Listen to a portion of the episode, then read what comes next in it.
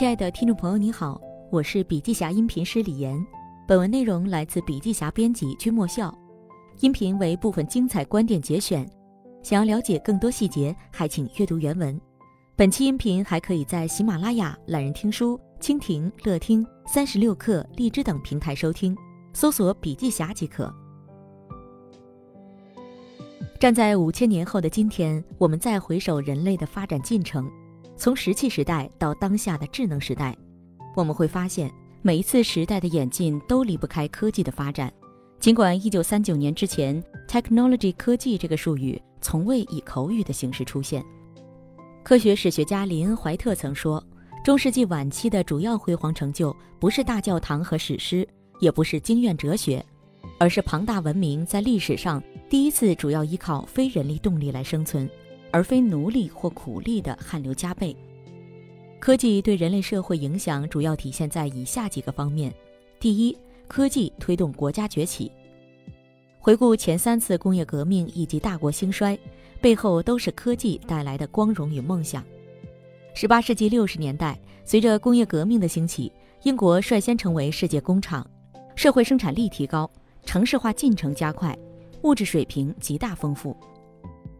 十九世纪中期，电气革命兴起，德国人西门子制成了发电机，美国人贝尔发明了电话。世界联系变得更加紧密，资本主义的世界秩序得以建立，德国、美国开始登上世界舞台的 C 位。二十世纪四五十年代，第三次工业革命开始，计算机、原子能、空间技术、生物工程引发了信息革命，科学技术在推动生产力的发展方面起到越来越重的作用，科学各个领域之间相互联系加强，美国成为世界霸主。科技就像一颗火种，星星之火可以燎原，点燃了大国崛起。第二，科技推动经济迅速增长。科技不仅创造财富，某种程度上来说，科技等于财富本身。世界经济千年史中提到，一八二零年之前，世界总体经济增长十分缓慢。工业革命之后，世界总体经济开始迅速增长。现代经济增长理论之中。索洛模型被提及的最多。索洛模型表明，经济增长的路径是稳定的，长期只有技术进步是增长的来源。第三，科技改善人类生活方式。放眼望去，互联网、手机、各种 App 以及智能硬件等习以为常的东西，已经极大地影响了我们的生活。未来生活简史中提到，三场革命将会彻底改变人类的生活方式，分别是个性化制造革命。智能革命、生物革命，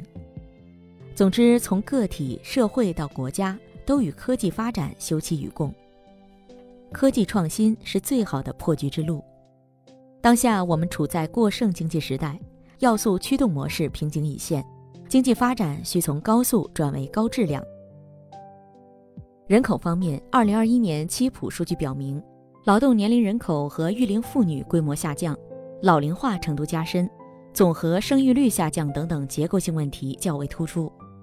这意味着依靠人口数量大、劳动成本低的优势不在。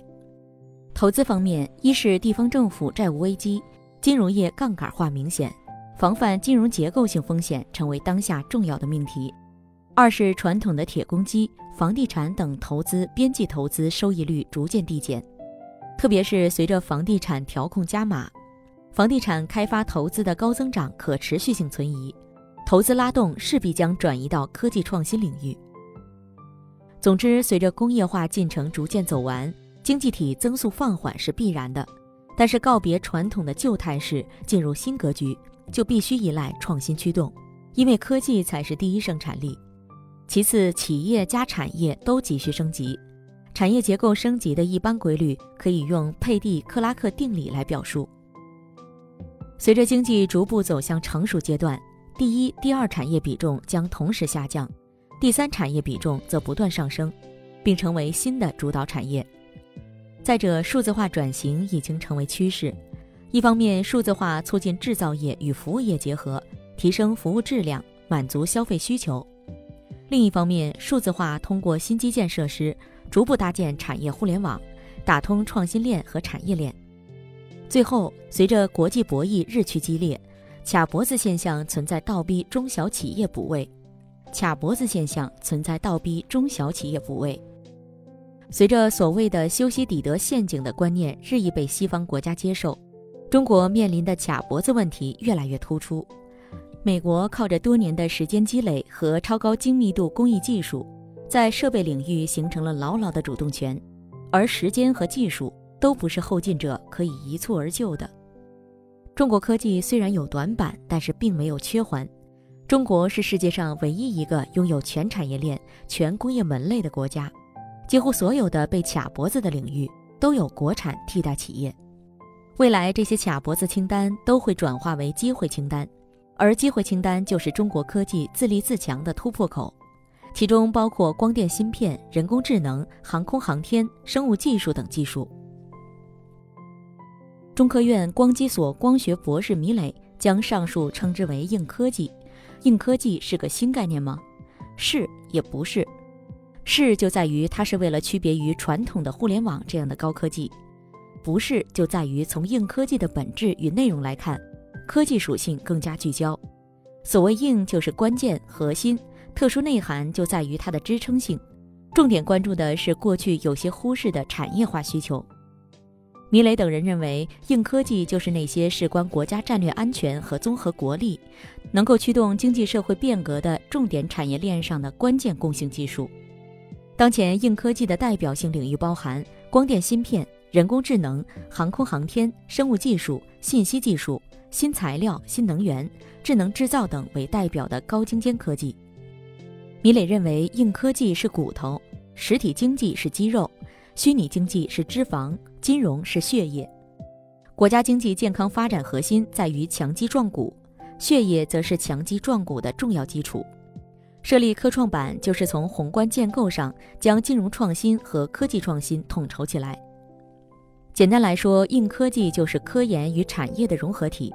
围绕产业链部署创新链和围绕创新链布局产业链的中间环节和纽带，最终用于解决人类社会重大问题。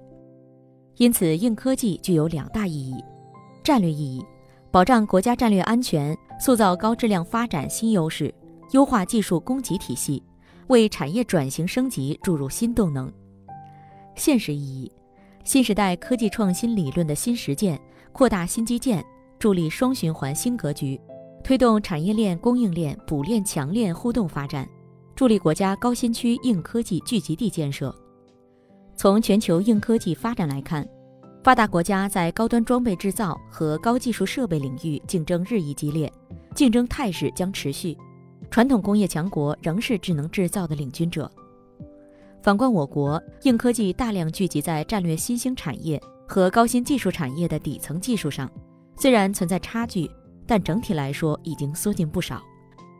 举个例子，芯片。从国际情况来看。我国大陆的芯片企业在晶圆代工、芯片设计、封装测试和半导体设备等细分领域，与行业领军企业相比，还有相当大的差距。本土芯片设计上市企业汇顶科技、紫光国微、兆易创新、金智科技和盛邦电子，二零一九年的研发投入占营业收入的比例都不低，但是研发投入最多的汇顶科技也只有十点八亿元。根据半导体行业观察统计，在晶圆代工领域，台湾企业台积电是绝对的王者。台积电为保持先进制程，近年来其研发投入不断攀升，研发投入占营业收入的比例平均为百分之七，高于多数同行，且毛利率一直维持在百分之五十左右。中微半导体在二零一九年的研发投入占营业收入的百分之二百一十八，高于一般竞争对手。但在规模上与国际巨头有一定差距，仍有非常大的成长空间。综上所述，在国际上，芯片及硬件技术的创新发展实现了持续的增长。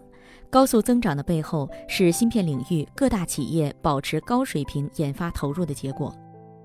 前文提出，随着人口红利和要素驱动发挥的作用越来越小，创新驱动和产业升级逐渐成为推动经济发展的重要部分。其次，科技创业作为科技成果转化的最有效方式之一，正在技术研发和产业发展之间架起一条快速转化的通道。特别是原创性、重大性、欺负性研发成果，往往是通过成立新企业的方式进行转化的。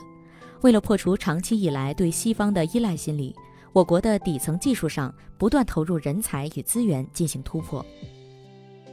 比如华为在半导体方面的投入，以及最近发布的鸿蒙系统。当前科技创新进入密集期，每隔一段时间就会出现新的科技领域，每一个新的领域或者学科之间正在相互融合。比如人脸识别和安防产业的融合，小米将智能硬件上下游打通，通过股权收购、产业孵化等形成战略联盟，构建了小米生态链的商业模式。再比如，除了欧美大国之外，新加坡、荷兰等新兴国家在2019年正式加入 AI 竞争行列。同样，中国各大城市也不甘落后，上海正在打造全球顶级生物医药产业集聚区。深圳正在打造智能制造产业创新中心，西安正在打造全球硬科技之都。总结一下，对于硬科技发展趋势，米磊博士等人总结为以下六点：第一，发展硬科技已经成为创新型国家的普遍选择；第二，硬科技创新向底层技术延伸；第三，硬科技创新促进学科融合；第四。硬科技创新与商业模式创新互动发展。第五，硬科技与产业发展一体化。第六，硬科技发展加速产业变革和经济格局重塑。当前我国发展正处在建设创新型国家、实现经济由高速增长向高质量增长转变的关键期，也是由工业大国向工业强国转型的关键期。哲学家培根曾这样评价中国的科技发明贡献。印刷术、火药、指南针这三种发明，已经在世界范围内把事物的全部面貌和情况都改变了。事实上，我们不缺人才，缺的是长期主义者的投资态度和科学主义者的开拓精神。硬科技需要长期研发投入、持续积累才能形成的原创技术，同时也是具有极高技术门槛和技术壁垒，难以被复制和模仿。发展硬科技意味着做高新技术的创新者和开拓者，而不再是模仿者。要想做到高新技术的创新者和开拓者，不光需要过硬的技术，还需要过硬的精神。但是流水不争先，争的是滔滔不绝。随着人才、环境以及政策的配套落地，中国科技创新将会迎来新的发展契机。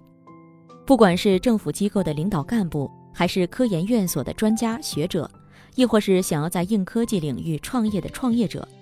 每一位有志于在科创领域做出贡献的人，现在都有必要了解硬科技的趋势与未来。正如犹太学者所言：“如果我不做，就没有人会做。”而现在是时候了。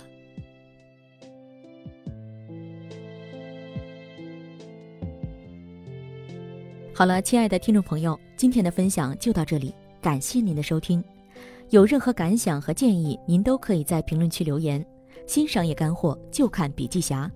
深度专访、品牌传播、线下沙龙等商业合作，如有需要，烦请联系笔记侠商务小伙伴魏志尚，